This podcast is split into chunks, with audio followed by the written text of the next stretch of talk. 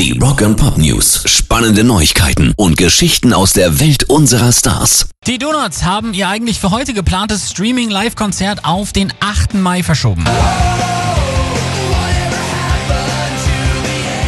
Zur Feier von 27 Jahren Bandbestehen und der Veröffentlichung der Donuts Biografie, heute Pläne, morgen Konfetti, sollte es eigentlich heute neben einem Konzert auch eine Lesung und eine Runde Frage-Antwort mit den Fans geben.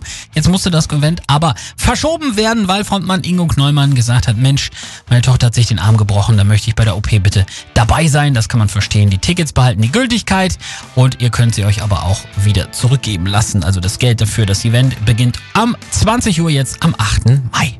Rock and Pop News. Ein russischer Aktivist hat ein Rammstein-Video geteilt. Dafür wartet jetzt Knast.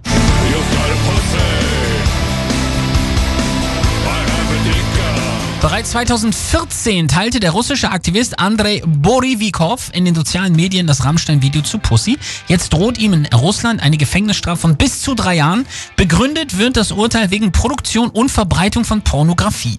Amnesty International sieht allerdings ganz andere Gründe dafür. Borovikov war in Vergangenheit nämlich als Koordinator des inhaftierten Kreml-Kritikers Alexei Nawalny tätig und falls Borovikov für schuldig befunden wird, muss er die dreijährige Haftstrafe höchstwahrscheinlich in einem Hochsicherheitsgefängnis absitzen, denn das hat die Staatsanwaltschaft inzwischen beantragt. Amnesty International stuft den Fall jetzt schon als absolut absurd ein.